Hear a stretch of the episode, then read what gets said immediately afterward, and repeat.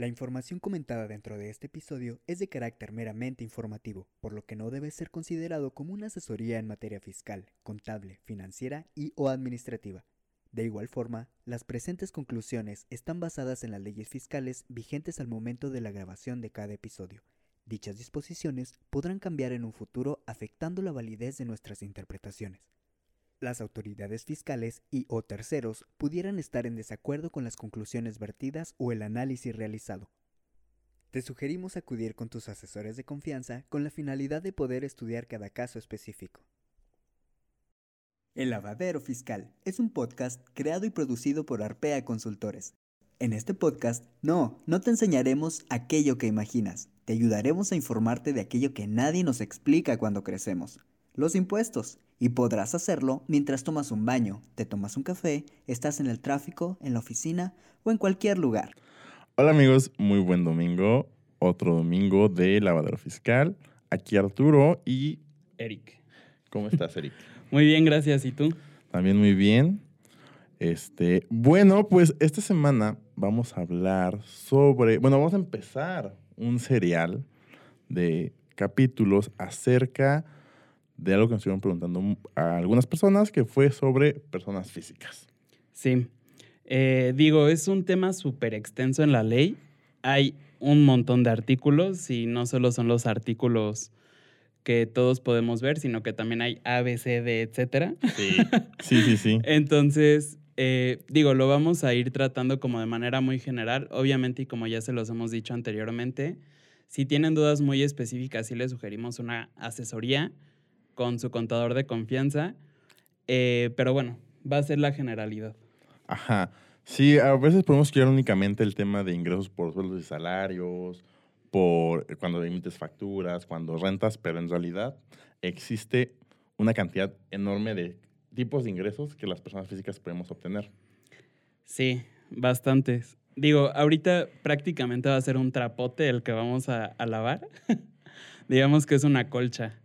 Entonces, vamos a irlo dividiendo en pequeñas secciones y lo primerito que tenemos que saber es, ¿por qué tienes que pagar impuestos siendo una persona física?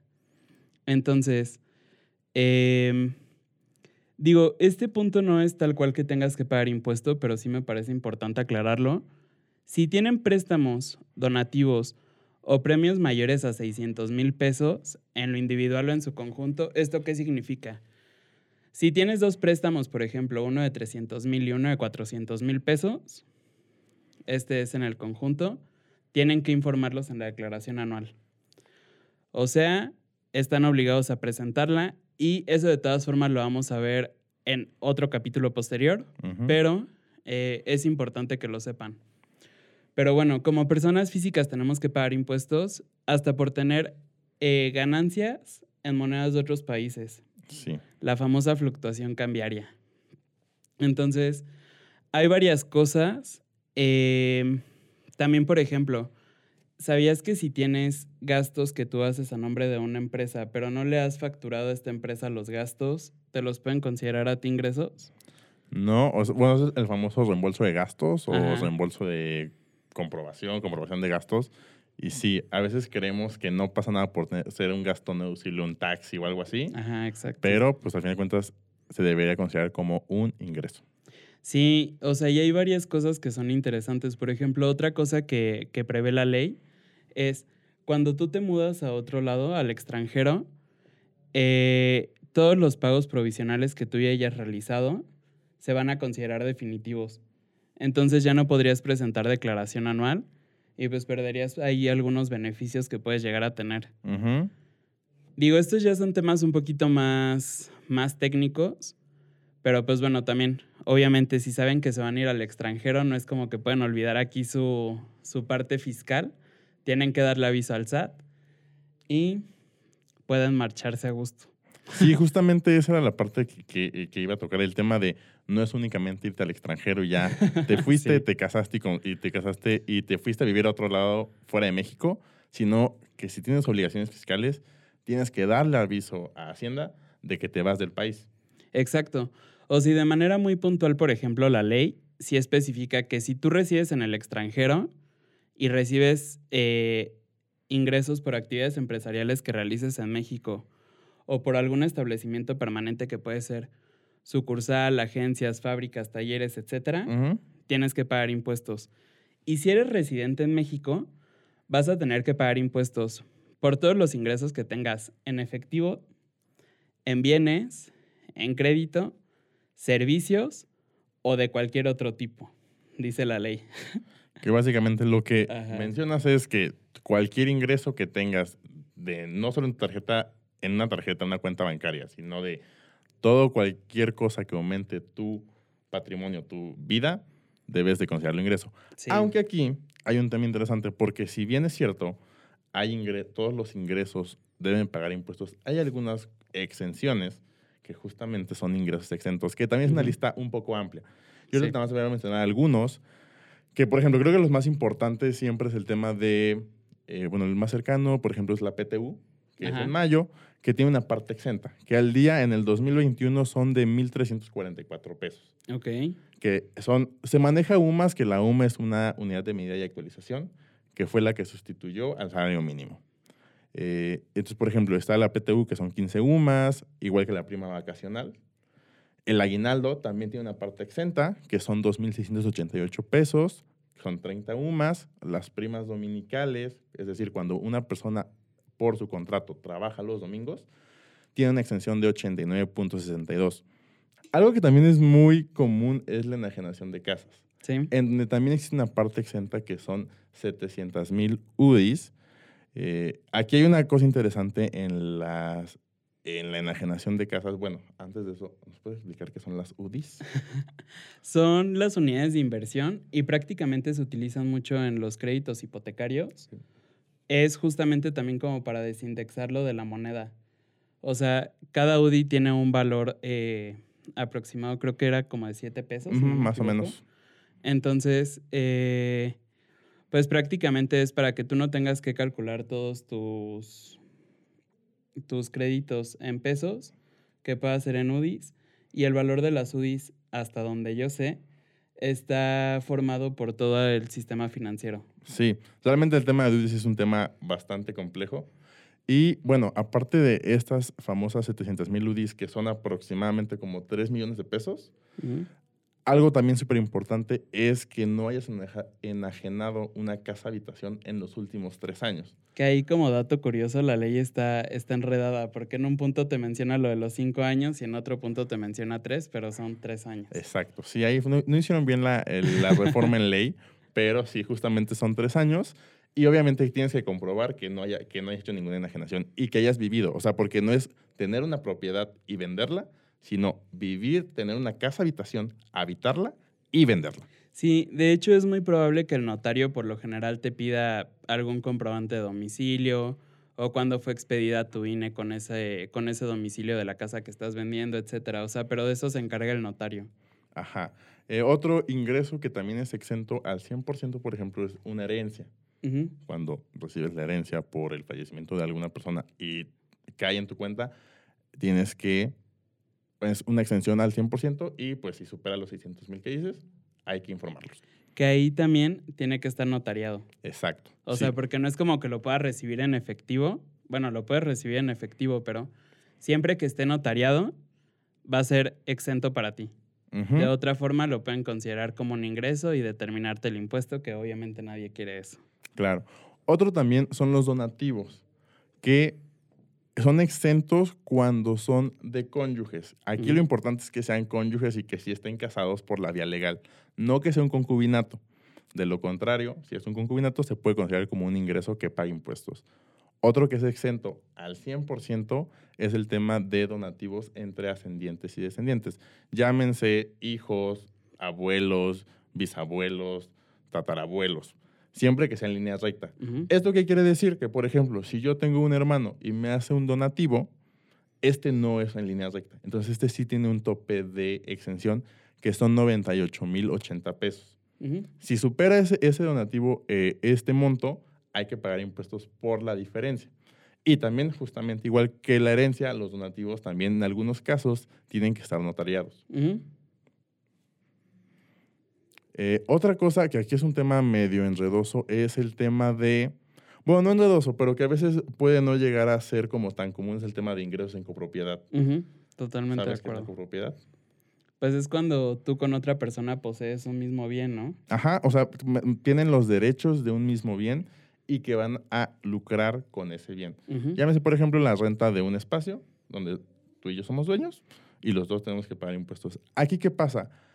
En una eh, ingresos en copropiedad se debe elegir a un representante común, que es más o menos como los representantes legales de las empresas, pero aquí es en un representante común donde esa persona es la que tiene las obligaciones fiscales de expedir facturas, de hacer declaraciones, de llevar contabilidad. Sin embargo, los dos, bueno, los dos o más copropietarios son obligados de la misma forma. Es decir, si el representante común no cumple, todos son responsables. Sí. Lo mismo pasa con la sociedad conyugal. La sociedad conyugal pues, es básicamente el matrimonio. Entonces también ahí únicamente te dice que aplican las mismas reglas que la eh, los ingresos en copropiedad para los ingresos en sociedad conyugal. Sí, digo, esto realmente no es tan eh, usado, como bien decías, pero de repente puede pasar, y pasa mucho, por ejemplo, de que la abuelita les dejó una casa a todos los hermanos, y entonces todos los hermanos deciden, por ejemplo, justo ahorita en Airbnb, ponerla en renta o cosas por el estilo, y entonces a ella tienen que darle un tratamiento fiscal distinto eh, para estos casos en específico. Exacto. Y pues bueno, no todo es miel sobre hojuelas. Sí. Aquí viene un tema que me gusta mucho, mucho, mucho y de hecho cuando doy clases lo platico con mis alumnos, que es la discrepancia fiscal. ¿Sabes qué es? Mira, en términos así rápidos, lo voy a decir, es cuando tienes más gastos que ingresos. Sí. Eh, esto nace, ya saben que yo siempre soy un teto y me voy para, para atrás, pero esto nace en 1978. Y prácticamente nace porque ya lo, ya lo estaban implementando en otros países y lo quisieron adaptar a México. Pero anteriormente nada más, o sea, como estaba en la ley en el momento en el que nació, fue la diferencia entre gastos e ingresos Que básicamente es lo que tú nos acabas de decir. E inició como un artículo transitorio, o sea, no planeaba quedarse en la ley. Iba a ser nada más como algo de ciertos años y después lo iban a quitar. Y aunque lo publicaron en 1978, comenzó su vigencia en 1980. Desde ahí ha ido mutando Sí. hasta llegar a lo que tenemos hoy, que es una de las facultades de comprobación de la autoridad. Aplica únicamente para personas físicas, o sea, no aplica para las empresas, aunque obviamente el SAT tiene también formas de, de saber si tienes ahí diferencias. Y prácticamente ahora sí te definen mucho el que consideran ellos erogaciones, que es la palabra que utilizan en la ley, y es solamente el, el término más pro, el tecnicismo, para decir gasto. Entonces, consideran erogaciones los gastos que hagas, las adquisiciones de bienes, depósitos en cuentas bancarias, depósitos en inversiones financieras y depósitos en tus tarjetas de crédito. Que justamente aquí la, discre- la discrepancia fiscal es como a la inversa, porque justamente estás hablando de ingresos ¿Sí? que estás teniendo, más no que estás declarando. Sí, pero justamente ahí lo que hacen es que estos te los consideran ingresos y si no puedes comprobar que el depósito que hiciste en efectivo en el OXXO eh, Ya un ¿con la golazo, ya un golazo. Oxo patrocinando. sí, el depósito que hiciste en efectivo en el OXXO fue porque tu mamá te lo dio y tú fuiste a depositarlo a tu tarjeta para pagar el Spotify, por ejemplo, pues ahí ya tienes una discrepancia y te van a tener que calcular el impuesto. O sea, es, es un tema muy interesante porque al final, como bien lo vimos la semana pasada, desde nuestro punto de vista, obviamente, contadores, todas las personas necesitan un contador, pero me gusta mucho este tema porque justamente te hace notar que sí necesitas un contador, o sea, porque cosas tan sencillas como un depósito en la tarjeta de crédito te lo pueden considerar ingreso. Sí, que justamente aquí va como una relación de todo. En el tema que hablábamos hace unos, unos episodios atrás de los famosos 15 mil pesos, que las instituciones si superan esos 15 mil depósitos en efectivo le avisan al SAT, más que empieza a tener depósitos en cuentas y que empieza a gastar más de lo que, de lo que declaras o de lo que te retienen, es algo que lo hemos visto en la práctica. La gente dice, yo nunca voy a caer en discrepancia, pero es lo más sencillo en lo que una persona física puede caer. ¿Por qué? Porque siempre es que, ay, pues que vendí alguna cosa por internet y no lo declaré, porque no sabía, no sabía guiño guiño, que tenía que declararlo. Entonces es súper sencillo y es la, creo que es una facultad de comprobación de la autoridad más fácil que tiene y más, o sea, que es muy rápida porque siempre, más bien, es casi imposible que le puedas comprobar cuando es un ingreso que sí, por ejemplo, es un ingreso exento. Ni te vayas tan lejos, las tandas. exacto. Es un dinero que tú estás pagando en efectivo, que te lo van a regresar después junto, y qué haces con todo el dinero que te dan. O lo metes a la tarjeta de crédito porque te lo gastaste antes, o lo metes a la de débito, o sea, ese tipo de cosas ya te constituyen el pago de un impuesto. Exacto. O por ejemplo, el tema de, ay, no es que mi abuelita me dio en efectivo 500 y lo quise meter a mi tarjeta. es, es, ahí es discrepancia. La autoridad no te va a creer que fue tu abuelita, la verdad. Lo tengo que decir yo. y es que, aparte, este sí es una de las noticias que, al igual que los 15 mil pesos, estuvieron circulando al inicio del año, eh, porque es mucho el tema también del terrorismo fiscal, que es que te den miedo con todos los impuestos que tienes que pagar y que sí deberíamos de tener, tal vez no miedo, sino respeto, pero todos los años eh, hacen que estas noticias estén saliendo a la luz, como para que comiences a asustarte un poquito más y, cosas por el estilo. Y realmente también es en medios de difusión nacional, como en este caso fue en el Heraldo, lo de los 15 mil pesos.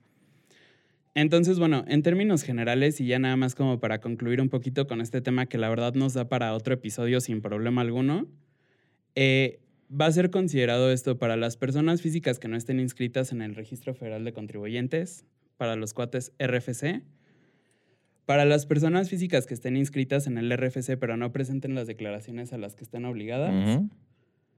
Para las personas físicas que declaren ingresos menores a los gastos que tengan en la declaración anual. Y para las personas que estén en el régimen de sueldos y salarios, van a considerar como los ingresos los que hayan declarado los patrones o retenedores.